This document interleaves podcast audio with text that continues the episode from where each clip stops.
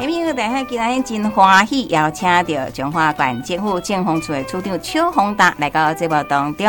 咱的政府起码着重是联能，先请处长跟大家来问候一下。啊，主持人，各位听众，大家好，我是彰化县政府政风处处长邱宏达。精力优于防弊，我们政风单位就好像是。啊，以前我们说，诶，这个风纪股长一样，他就是在做一个端正这个风气的角色啦，哈。那当然，我们的工作也很了不起，因为可能你们也要来面对来自各方的压力哦。所以，是不是也请处长来跟我们分享一下，我们政风人员呢，啊，或者说政风机关在处理啊这个机关办理采购的时候，我们是不是也会协助？那是不是也有一些方法来协助他们在办理采购？哎，是的。政风人员要秉持公正、客观、超然的立场来配合机关来办理采购哈。一般我们不会去干涉机关的采购啊，尤其我们也不会担任采购的实质或技术事项的审查了。我们是监视承办采购单位来办理开标、比价、议价、决标跟验收，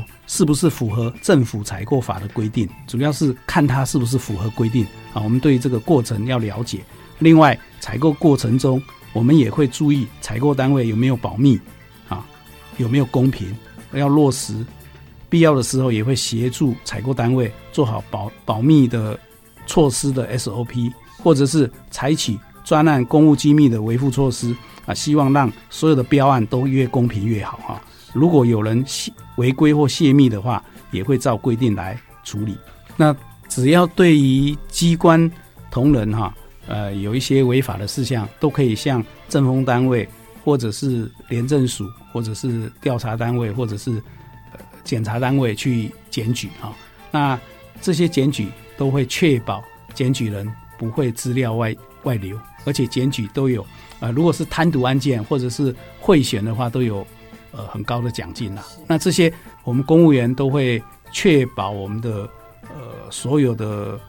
政府的这个施政哈，或者是所有的案件都会依法进行了。接下来哦，我们就讲到了，哎，年底即将要办理选举哦。那其实呢，在我们进入到这个话题之前哦，真的每四年一次的选举，是不是我们政风单位压力最大的时候？啊，是，是因为我们政府认为说，啊，选举一定要选贤与能哈，不要有贿选的情况。那法务部认为。这个对于反馈选的这个工作啊，我们政风处啊，政风单位也是重要的一环，所以要求我们来要加强宣导反馈选。加强查会资料的收集。那今年呢，十一月二十六号，我们也顺便提醒听众朋友哈，要办地方公职人员的选举，而且是好几项选举。那这次呢，选举举办的类型，我们也来了解一下。然后呢，如何端正选风哦？十一月二十六号，呃，就是礼拜六哈，会举行全国性的九合一的选举。在我们彰化县，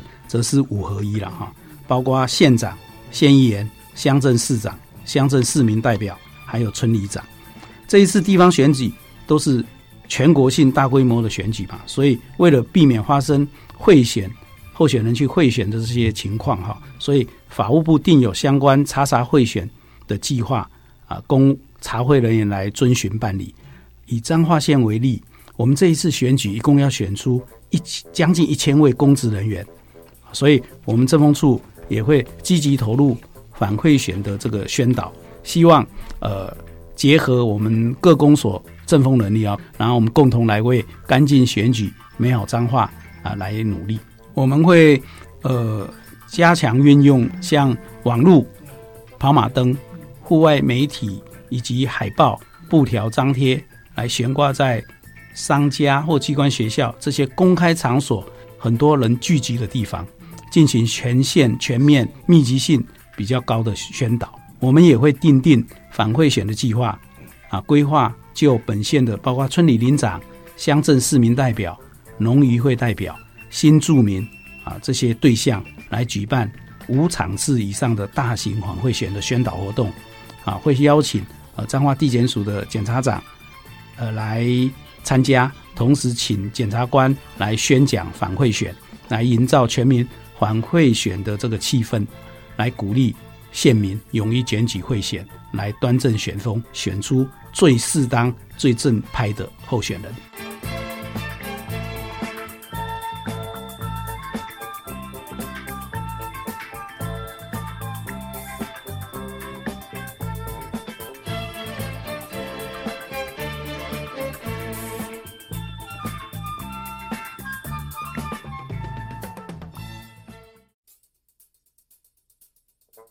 选举买票就会触犯了选罢法九十九条的投票行贿罪啊，最重可以被判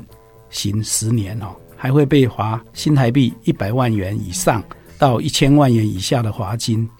这是买票的部分。至于选举卖票哈，就是民众如果呃拿了钱去投票哈卖票，那恐怕会触犯刑法一百四十三条的投票受贿罪，会处三年以下有期徒刑。而且并科三十万以以下的罚金，所以大家一定要注意，选举的时候不要有买票卖票的不法的行为。对，不要心存侥幸来的说，我又不一定会被抓到哦。贿选跟买票好像这几年少很多，处长你们有没有感觉到？是，呃，民众的知识越来越开放哈，大家了解这些都不是好的行为啦，然后。我们刚才也有讲过，小孩子品格教育在学校，老师也有教导，家长就是孩子的模范嘛。啊，你看到孩子都知道的话，家长我相信也都会慢慢自己理解到，收贿这个去投票是不好的行为，不能做这个不好的示范。对，而且你看选出来啊，他买票当选的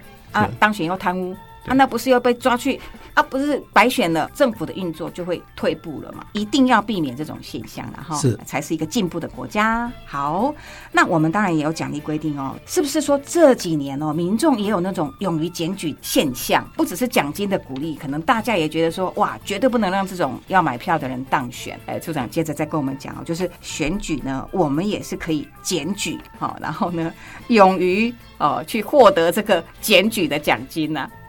啊，是的，有关检举贿选的方面，向各位听众朋友们报告哈。呃，现在的民众正义感都很高了哈。我们根据这个鼓励检举贿选的要点第三点的规定啊，检举人的检举查获贿选的案件，也会给予很高的奖金啊。包括我这里跟大家报告一下，如果查获县市长候选人贿选哈，那他得票率是选区里面的总数的百分之十以上。大部分参加县长选举的不会那么多，所以一定会超过百分之十了哈。那你如果检举县长、县市长的贿选，如果成功的话，每一个案件就会给予新台币五百万元啊。另外，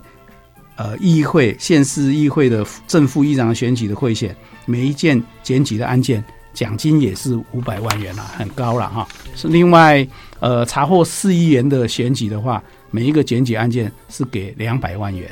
呃，如果不是当事人，就是不是候选人本身哈，你如果发现呃他的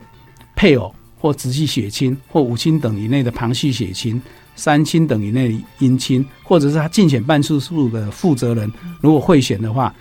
每一个检举案件奖金也是一百万呐。那其他的不是上述人员一一般的人啊，他如果是包括呃今年的乡镇长选举。代表的选举，还村里长选举，如果他的庄脚去贿选的话，每一个检举案件，你如果呃去检举，最后查到的话，每一件也有五十万元呐。所以检举贿选其实他奖金很高，也就是鼓励呃我们的县民哈，如果有这种情况，就不要呃相愿哈，可以检举，呃就把不好的候选人哈，可以把他排除在外当选了。检举一定要有证据，或者是要有事实啊！哈，特别要注意说，如果变成对这种会破坏人家的名誉，然后会造成不公平，那也是不好的行为了。自己也会触犯法律。是，对。呃，这个其实要看我们检调单位的能力了啊。如果他有好的这个证据收集的话，就当然就可以破获了哈。过去选举常见的形态有包括现金买票嘛。啊，或者是赠送物品奖品，或者是免费提供餐饮或招待，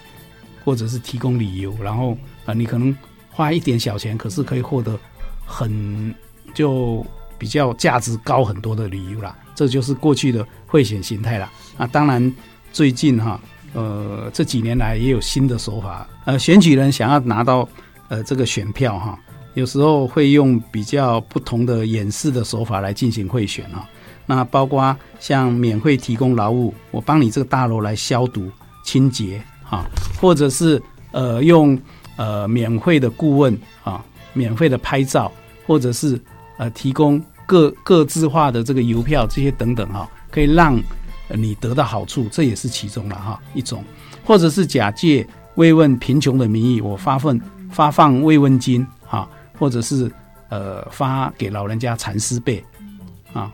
或者是请你啊其他家属啊不在这户籍内，你是不是提供迁移户籍，做变成选选区的幽灵人口哈？那或者是收集呃。别人的身份证哈，让别人无法投票，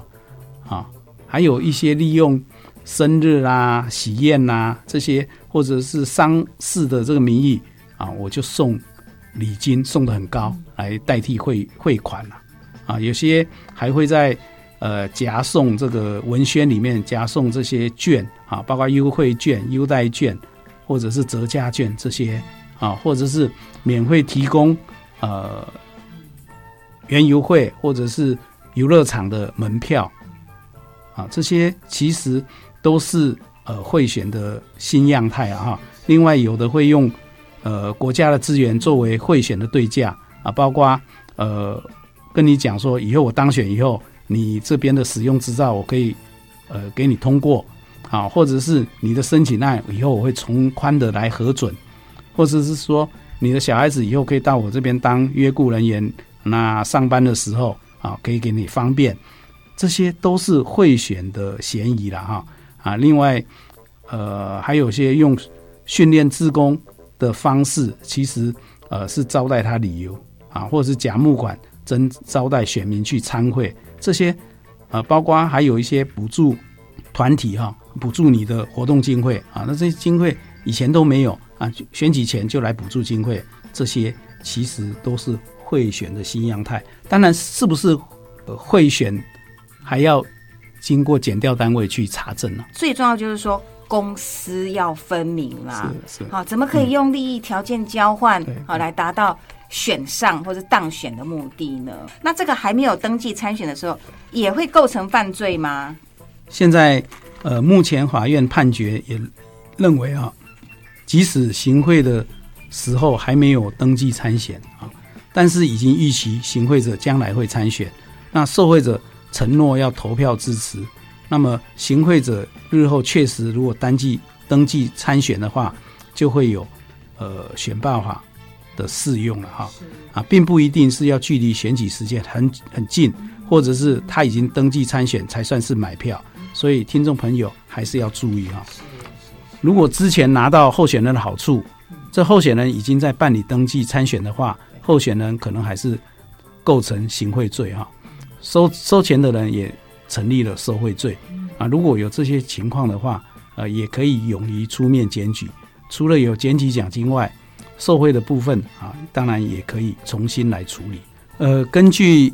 九十年最高法院检察署的检察长会议的结论哈，候选人分送的单纯的文宣品，或者是文宣附着于。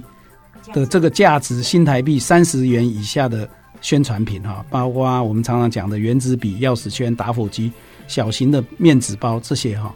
根据当前社会大众的观念哈，还不会动摇我们去投票选他的这个意向了啊，所以只是候选人为主观上加深选民对他的印象，所以很难认定这样就是贿选啊，但并不是说三十块以下的物品就。一定不算贿选。目前法院实务上还是有就个案选举人所送的物品是不是足以影响选民投票权的行使，这些具体事证来判断他是不是成立行贿罪，来符合投票行贿罪，来防止金钱介入选举、维护投票公平性的立法意志啊。也就是说，呃，基本上呃超过三十块钱才会认定，但是没有超过三十块。如果会让民众选民来投票的话，有可能被认定。